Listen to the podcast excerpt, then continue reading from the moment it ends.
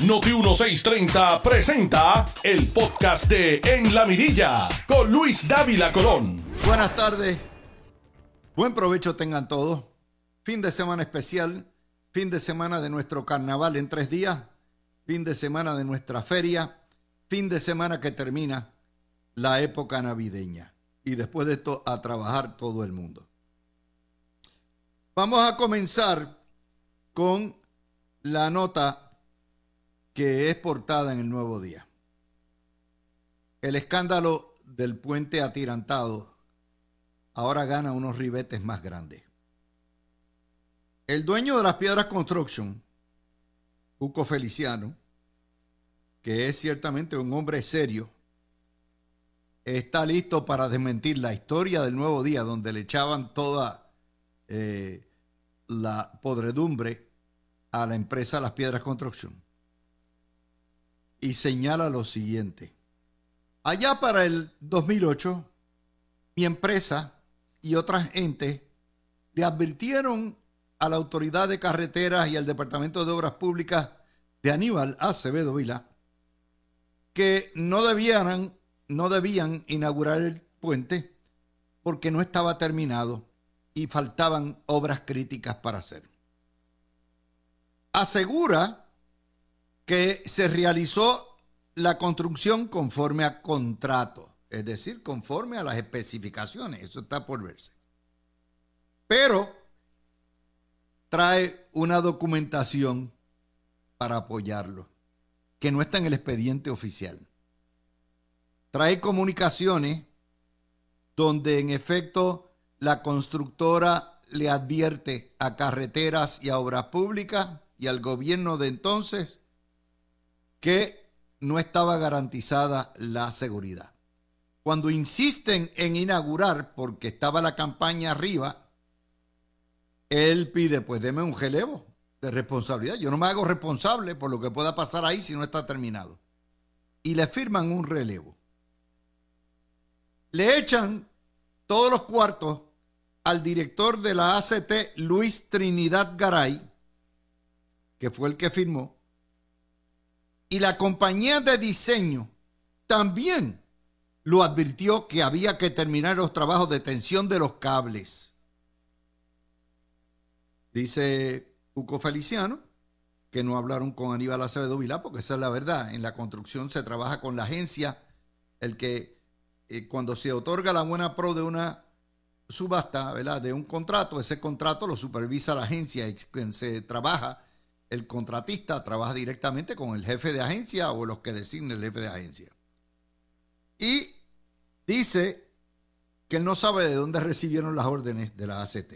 Ahora mismo, el hombre en la cuerda floja se llama Luis Trinidad Garay. El nuevo día hace lo que no ha hecho nunca con un escándalo del PNP. Le da tribuna Aníbal para que se defienda. Y el gobernador, que es el que utilizó el puente de parapeto electoral días antes de las elecciones, dice, yo nunca había visto esas, esas cartas de advertencia. A mí nunca nadie me dijo nada. Yo no fui quien obligué a inaugurarlo. Yo no sé nada. Y si estuve allí, no me acuerdo. Así que fíjense qué interesante, que nunca ordenó abrirlo antes de tiempo. Vamos a ir, este es el rey de los embusteros.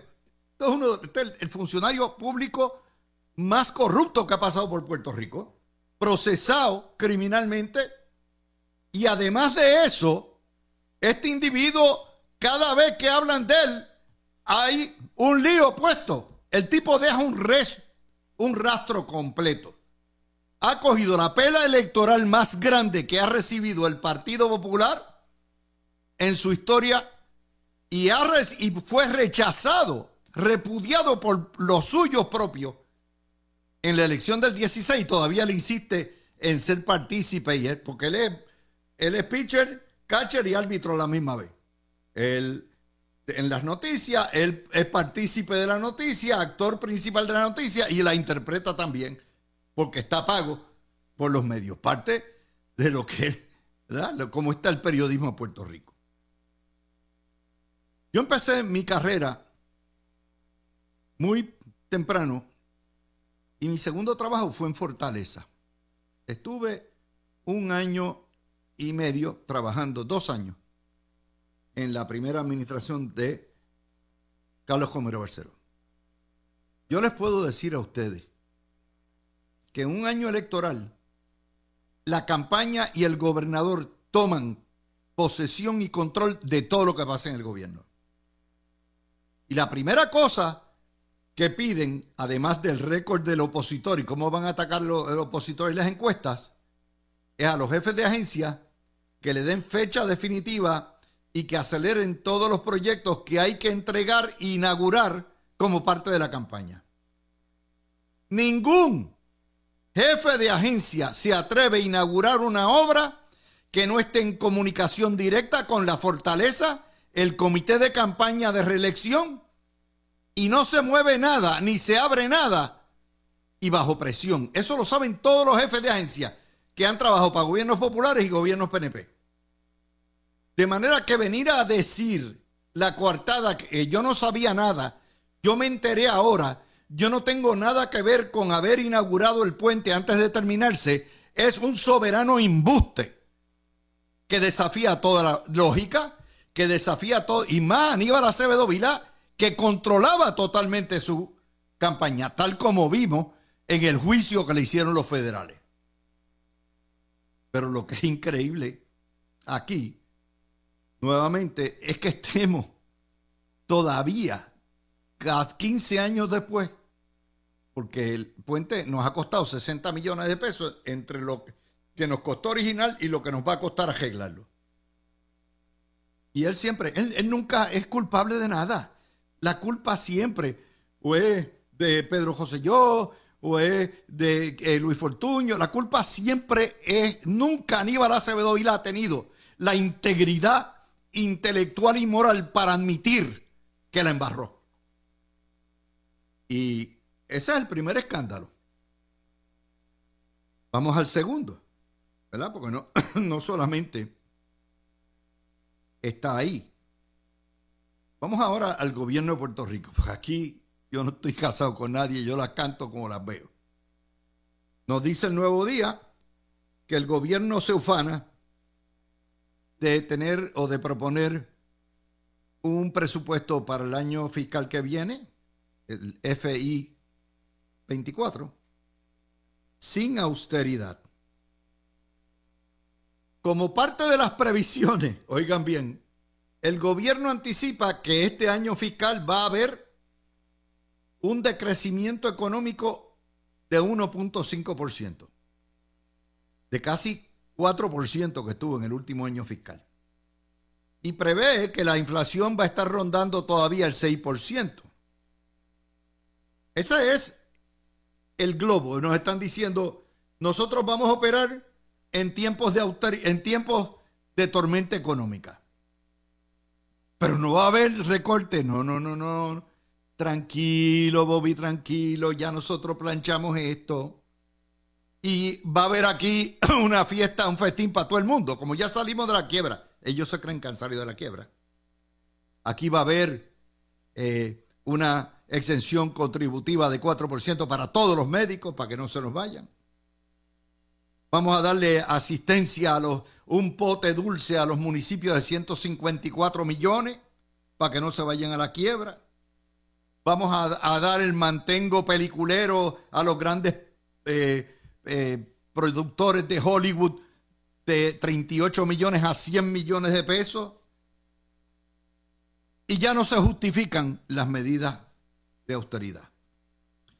El vocero pone la historia salvavidas a los municipios en el plan fiscal, que es, otra, es eso. O sea, el sobrante no va para el ciudadano de pie, no va para mejorar la economía, no va para la infraestructura. Los sobrantes van para la politiquería, para el gobierno, para el gobierno municipal y los empleados públicos. lo que les he dicho. Yo no tengo la culpa de que esto, este es el gobierno PNP. Y ese fondo que van a crear de servicios esenciales para mitigar la eliminación del fondo de equiparación va a ser un barril sin fondo. Lo increíble de esto es que el gobierno permita esto. Que sea la dictadura federal la que permita esto. Hoy acaba de bajar una sentencia del Tribunal de Apelaciones, el Circuito de Apelaciones de Boston, federal, declarando inconstitucional una ley pasada por esta legislatura y firmada por el gobernador, que le prohíbe a las aseguradoras pagar por menos de lo que se paga en Estados Unidos. Y le dijo Boston, ah, ah, está en quiebra, muchacho. What are you talking about? ¿No hay dinero para repartir? Y si no hay dinero para los enfermos, para los hospitales, para los médicos, para los proveedores de salud, ¿qué diablos estamos haciendo repartiendo dinero a todo lo que da? Para el sector público. ¿Vieron la diferencia? ¿Vieron cómo Puerto Rico no hay pies ni cabeza? Lo que está pasando aquí es que vamos derecho a una segunda quiebra. El gran fracaso de la dictadura federal es que nunca obligó a Puerto Rico a hacer cambios de actitud y cambios. Lo que hicieron fue acortar. Salvaron las pensiones, sí. El gobierno de Puerto Rico salvó las pensiones. Pero ¿sabe qué?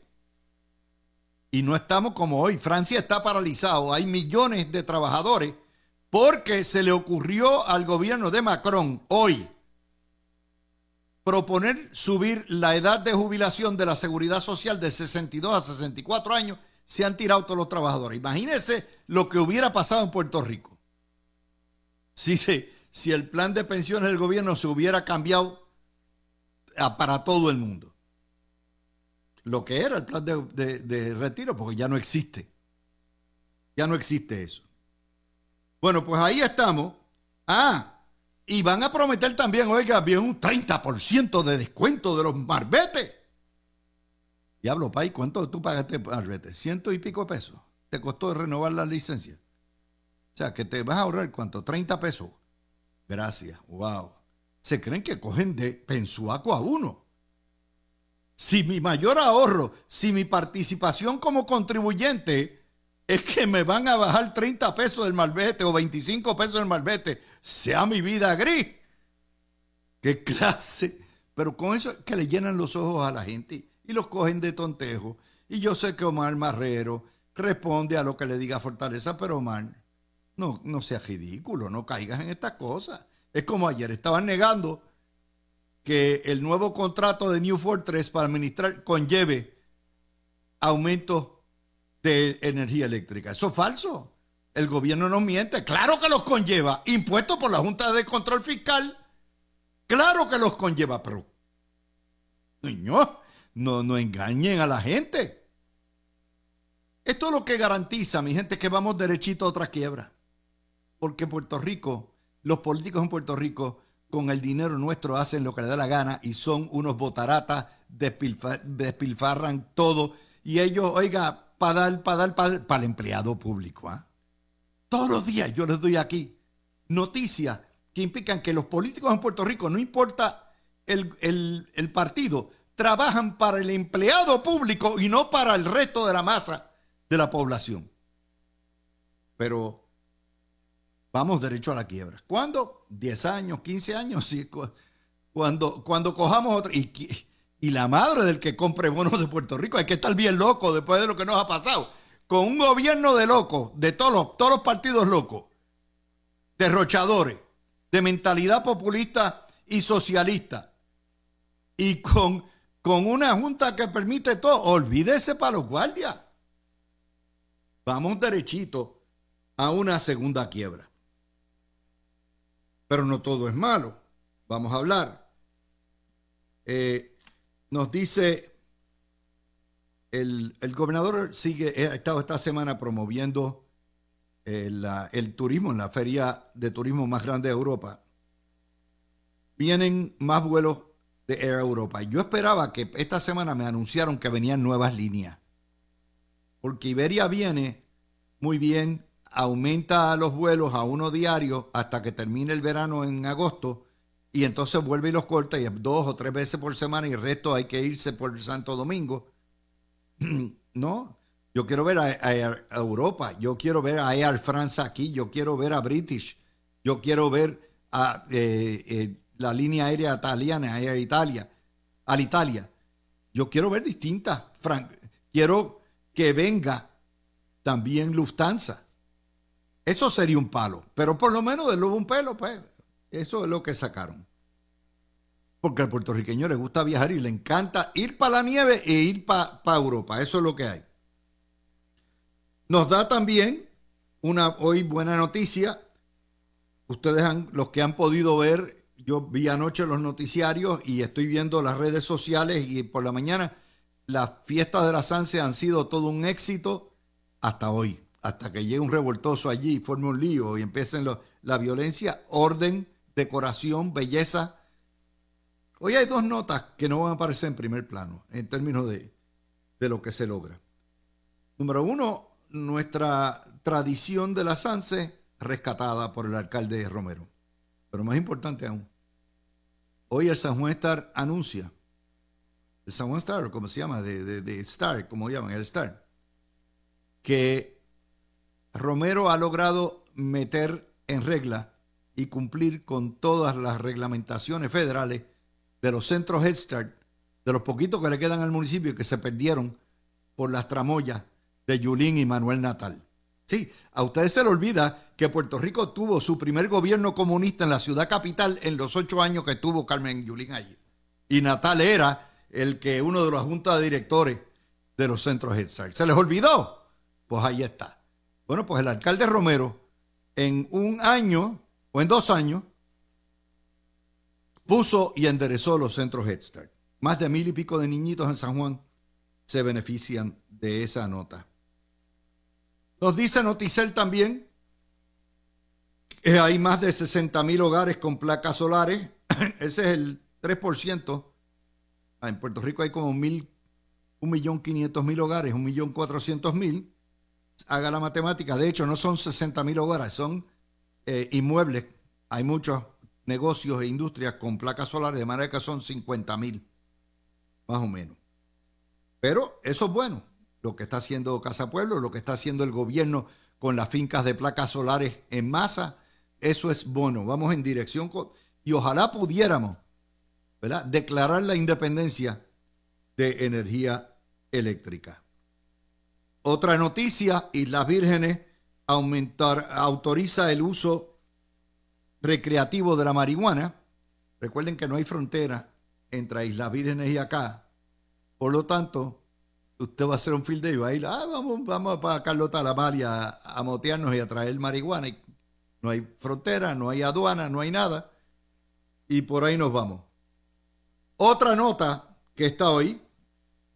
Esta nota es un embuste del titular. Ayer Ayuda Legal señaló que el 70% de las mujeres son víctimas de cuando desahucian.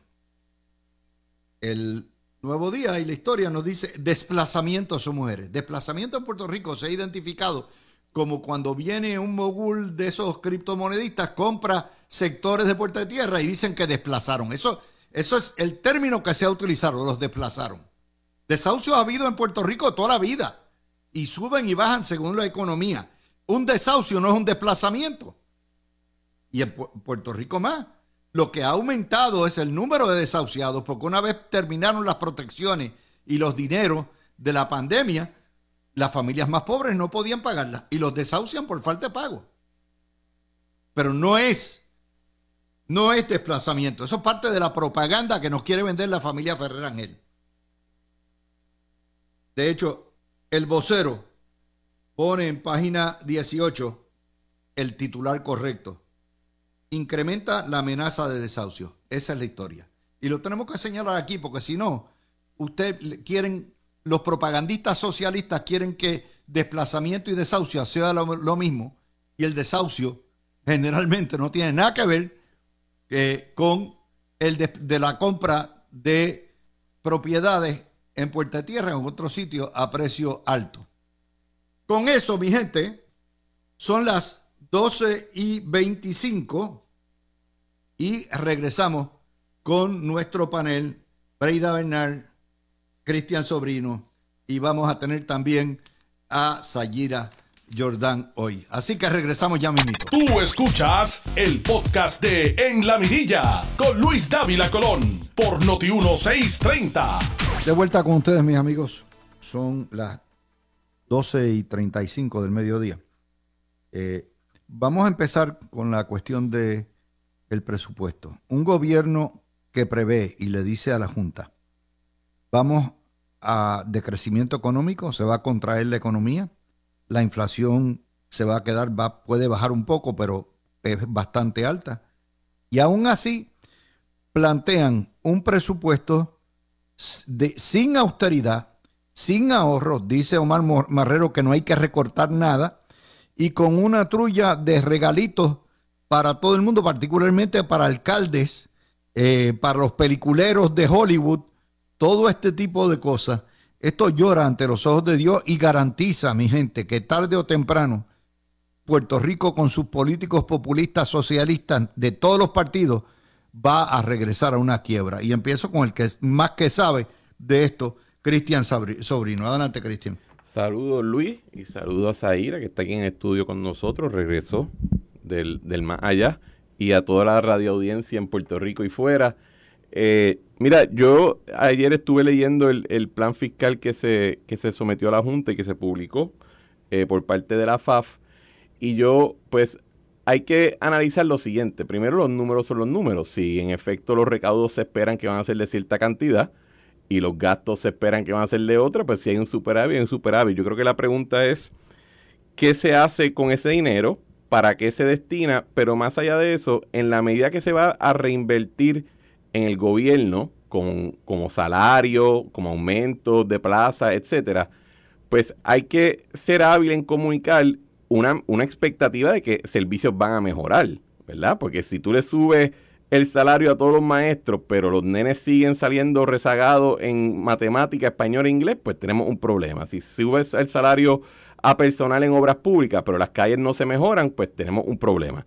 Y esa es la, yo creo que esa es la parte clave de de qué tú vas a hacer con un dinero en la medida que ya el gobierno salió formalmente de la quiebra, pero todavía eso no significa que pues, empezó, la, empezó el pari. Hay que, el, el servicio que da el gobierno que recibimos los ciudadanos tiene que mejorar dramáticamente y hay que ver exactamente en qué dirección eso se va, se va a cumplir.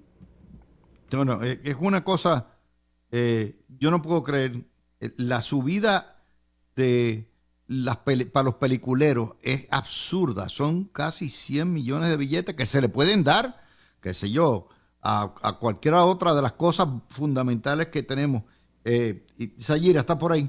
Sí, hola Luis y hola a todos tus oyentes aquí en donde quiera que nos oigan. Este, ¿Cómo estás? Buen, fin, buen Muy viernes. Bien, y ya me alegro que hayas terminado tus gestiones profesionales por allá y ya te reintegraremos pronto en los paneles de la mirilla. Eso es así. Luis, mira, con respecto a nuestro presupuesto, como tú muy bien dices, eh, yo veo el populismo eh, la politiquería en, el esfuerzo en, o en la intención de dedicar dineros a los municipios, eh, me parece que es una situación que de la que adolecen los políticos puertorriqueños en general a través de la historia. El presupuesto lo dedican de la manera en que más les convenga políticamente hablando y al que venga atrás que arree, ¿verdad?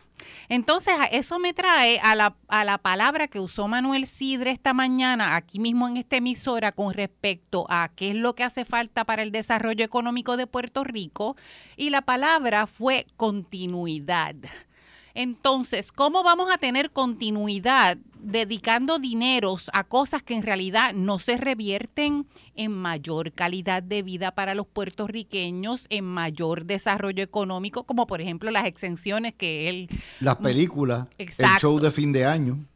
Eso, no Por más que lo traten de justificar ese tipo de gasto, que por más que me pretendan decir que cinco minutos en el aire eh, o, o, 20 minutos en la noche de vieja va a traer y va a ser redundante. Eso, de hecho, que te lo tiran al, otro día de haber ocurrido, ya, retorno de inversión. Eso es un embuste. Eso no hay un impacto directo y como muy bien dice Cristian, hay que, incluir en cualquier iniciativa en la que se dedique dinero del gobierno de Puerto Rico o dinero federal, que ya lo tiene, métricas de desempeño, evaluación continua. No es evaluar al final y determinar qué pasó. Ah, pues sí, mira, si este dinero se dedicó a esto y no tuvimos beneficio, pues se perdió. No, eso no es así. Los proyectos se miden según van avanzando para ver cómo va yendo el desempeño y luego al final hay yo creo que otros elementos en los que podemos dedicar dinero en nuestro gobierno que son mucho más impactantes a la calidad de vida del puertorriqueño. La educación, por ejemplo. Sayira, eh, digo, Breida está por ahí, ¿verdad? Sí, ya está aquí. Breida, aquí hay unas cosas que sí son meritorias. Por ejemplo, lo de los médicos. Los médicos cogieron un cantazo cuando ahora el, Tribunal Apelativo de Boston viró para atrás la ley que obliga o, que obligaba a las aseguradoras a pagar en lo que, lo que autoriza el centro Medicare para todos los en Estados Unidos. El médico necesita ayuda. El 4% para todos los médicos es algo que debieron haber hecho y no se hizo.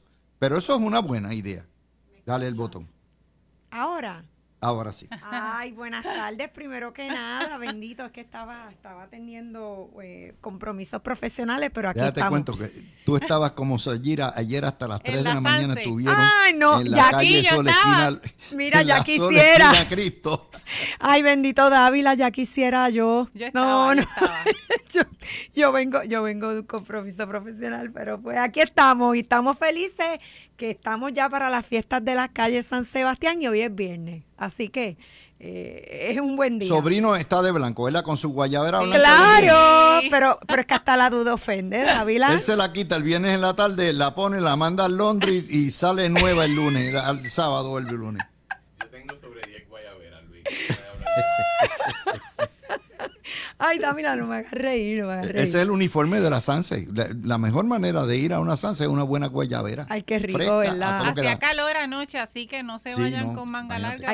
Oye, se va a meter medio millón de personas entre el jueves y el lunes. Ay, qué rico. El viejo San Juan siempre es una, una opción muy linda. De verdad que sí. Bueno, eh, vamos, vamos al tema de los médicos. Esa es algo que debieron haber legislado hace rato, porque es directo, ayuda directa al que no tiene un médico en Puerto Rico, que son muchos porque los especialistas se nos van. Dávila, es que esta situación con los médicos en Puerto Rico, esto nosotros es un tema recurrente en este programa. La verdad es que como pacientes, porque aquí todos somos pacientes, ¿verdad? Todos en algún momento necesitamos un profesional de la salud. No, y necesitamos paciencia. Para sí, sabemos, sabemos este, que para tú poder conseguir una cita médica, este, especialmente para las condiciones, ¿verdad?, que requieren eh, médicos especialistas. E, es una fila interminable. Y tú de momento tienes que decir, bueno, si, si es un asunto que de momento no puede esperarte, pues te tienes que ir por una sala de emergencia porque no tienes más alternativa. Entonces, definitivamente el Estado tiene que procurar de alguna manera, y hay, esto hay que atenderlo, Dávila, en diferentes frentes. No puede ser solamente, ah, mira, pues se hace este asunto en cuestión de, de, lo que ganan los médicos o, ayuda, ayuda contributiva. No, aquí de alguna manera, Dávila, eh, el Estado tiene que proveer para eh, implementar una política pública de que haya más profesionales aquí, inclusive en lo que tiene que ver con las universidades. ¿Sabe? Tenemos que de alguna manera este, procurar que nuestros niños y nuestros jóvenes quieran estudiar la profesión de la medicina, Dávila, porque se nos va la vida, se nos va la vida en la salud. Completamente. Vamos a ir al otro tema que eh, tiene que ver con toda esta cuestión de presupuesto. Vamos a hablar de New Fortress, de momento como ahora, fíjense qué cosa, la privatización del cable, de la, de la cablería, eso ha formado un fostro por dos años. Pero la de las plantas eléctricas, que es donde está la mayoría de las averías y que es donde más capital hay invertido, no, eso todo el mundo calladito, sobrino. Primero, déjame aclarar que sí se pasó legislación en el 2020 para extenderle el, la ley de los 4%, del 4% a un número mayor de médicos. La Junta lo retó en el tribunal y ganaron. Y esa es la razón que ese programa se detuvo. Pero en términos de, y, segundo, quería decir, en el 2017, cuando yo entré al gobierno, nosotros estábamos preocupados de que el dinero, no iba a haber dinero para correr el gobierno y de que íbamos a tener que cerrarlo.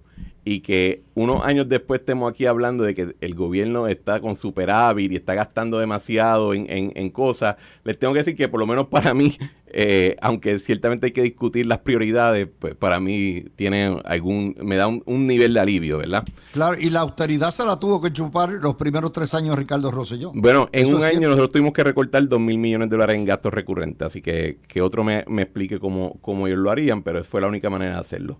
El, el, en términos de New Fortress, mira, todo el mundo por mucho tiempo, hasta te dirán en la radio, yo estoy en contra de privatizar servicios esenciales. Primero yo quiero saber qué servicio uno recibe que no es esencial.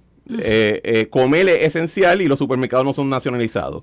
Ir a un médico es esencial y ninguno, y los médicos pueden ser eh, sus propios patronos, no tienen que trabajar para el gobierno. También, ojo, en la generación en que están los proyectos chulos, Dávila, ahí es que, ahí es que los amigos guisan. Entonces todo el mundo lleva años loco para privatizar la generación. La parte difícil era atender la, la, la que enfrentaba el consumidor, que es la de transmisión y distribución, y por eso fue el que se hizo primero. Eh, pero ese, al final del día también estamos viendo que las fuerzas que se oponían a la privatización eran políticas e ideológicas y en la medida que se ha continuado con el proyecto, se han quedado sin energía y sin los chavitos para poder seguir repartiendo bajo la mesa para que la gente se queje. Es una, una cosa que yo no, entiendo nuevamente, porque ahí es que está el billete, ahí es que están la, la vasta mayoría de las averías, y sin embargo, esto ha pasado sin ficha. De hecho, el nuevo día eh, ha sido más que amiguito de esta privatización. Sayira. Bueno, pero no es que por lo que he leído y no, no acredito con, con believability, ¿verdad? Creencia, pero lo que leí fue que eh, GFR, la compañía matriz del Nuevo Día, está de alguna manera asociada a una de las compañías que están entrando en este contrato. No, corrígeme si no estoy en lo correcto. Bueno, es que yo no sé porque no veo cómo, porque el grupo Ferrer Ángel lo que lo que trabaja mayormente, además de real estate, es, periodismo. Yo no sé qué le pueden ofrecer. Pues no sé, pero no, sé. Pero al fin y al cabo yo soy en este en este caso pro privatización ya eh, yo creo que con el historial está requete, que te, que te, que te probado que la Autoridad de Energía no nos dio un buen servicio y es, es, fundamental que echemos a Puerto Rico hacia adelante. Hay una ley que está moviendo, que se, pretende mover a Puerto Rico a energía renovable y entiendo, no hemos visto el contrato, pero entiendo que las personas que se hagan, o sea, las compañías que se hagan cargo de la generación van a tener que lidiar con esa transición y con el presupuesto que ya el gobierno federal también dedicó a energía renovable, a, paneles solares para las casas, que es otra, otro ámbito. Pero hay una cosa que sí es clara. Eh, va a haber aumento de tarifa, no de tarifa propiamente, sino del costo del kilovatio hora y todo lo que hay, eh, y lo que y para pagar la deuda independientemente de quién administre las plantas, ya sea New Fortress o sea Lautier, sea quien sea, el aumento ya está dictado por la Junta de Control Fiscal y me parece a mí que es una estupidez de parte del gobierno negar que va a haber un aumento en las tarifas eléctricas. Breida. Dávila, ahí es que siempre entra el que nosotros, ¿verdad? Como, como ciudadanos y como, como contribuyentes, tenemos que entender estos procesos. O sea, nosotros no podemos pretender, Dávila, de una manera real, no es, lo, no es lo ideal, lo que quisiéramos en el planeta ya, en el universo, no, no. Lo real que vivimos en nuestra jurisdicción, aquí en Puerto Rico, el sistema de la Autoridad de Energía Eléctrica estuvo abandonado por décadas y décadas. Lo que tenemos es esto. Pues ¿saben qué? Sí, hay que invertir, hay que trabajarlo. Yo estoy, igual que Sayira, estoy de acuerdo con que se privatice el proceso. Yo, yo estoy muy de acuerdo. Y sí, desgraciadamente nos va a costar, Dávila. Y vamos a tener que vivir con eso. Ah, que nos molesta. Claro que sí. Bueno, yo, yo no conozco de nadie.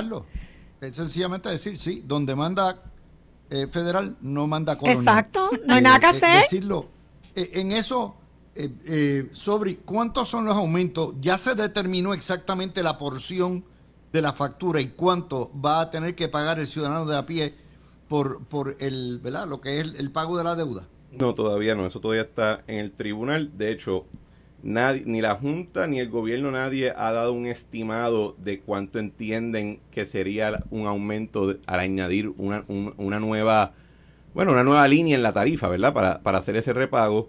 Yo había hecho un estimado basado en los números que se habían publicado y, y, que tengo que decir que es un estimado bien de servilleta, con sujeto a todos los caveats del mundo, puedo estar bien, puedo estar mal yo entiendo que el aumento debe, sería algo alrededor de 10% de la tarifa. Eh, pero mira, más antes que eso. O sea, espérate, esto es: si yo pago 200 dólares de luz, me va a subir 20 dólares mensuales, más o menos conforme a lo que tú calculas. Mi cálculo bien, bien, bien preliminar, no científico y basado solamente en números publicados por la Junta y por el gobierno. Pero, mira, Luis, yo entiendo perfectamente por qué el gobierno, la Junta o quien sea, y el sea el gobierno que sea, popular, PNP, victorioso que sea, nunca quiere decir que va a subir la luz.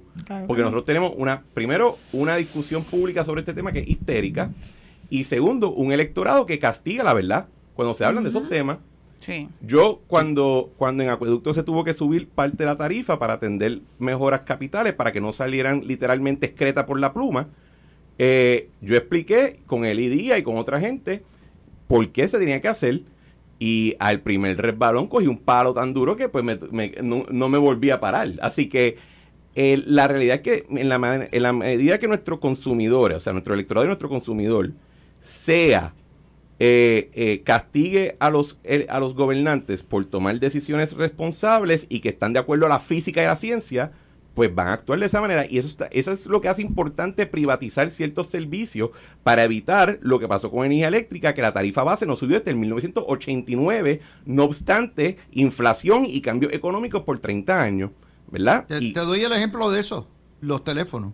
Los teléfonos aumentan cada vez que tú sacas. Claro que sí. Eh, aumentan desde que se vendió la telefónica, estos últimos 23 años, lo hemos visto, de cuánto yo pagaba, qué sé yo, 38 pesos por línea te ha subido, eh, porque ahora los teléfonos vienen con más, pero es así.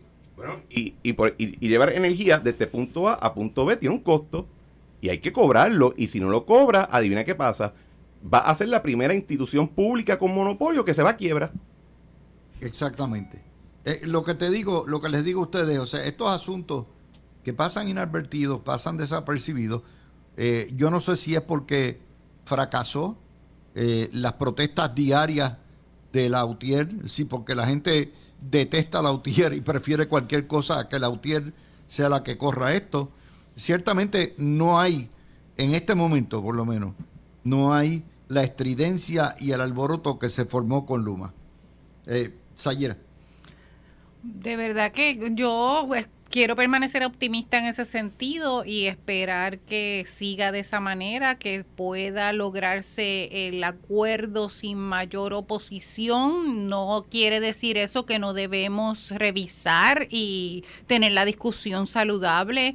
Pero yo creo que eh, lo que evidencia ahora esta negociación y esta privatización como resultado de diferir esos costos que tuvimos que haber enfrentado antes, tenemos que pensar entonces, ¿le queremos dejar a nuestros hijos la deuda, el bollete, para que ellos breguen con eso? O sea, la realidad, como yo lo dije en mis medios sociales, es que el que diga que la luz no va a subir, miente. Vamos a dejarlo ahí. Tú escuchaste el podcast de En la Mirilla con Luis Dávila Colón en Noti 1630.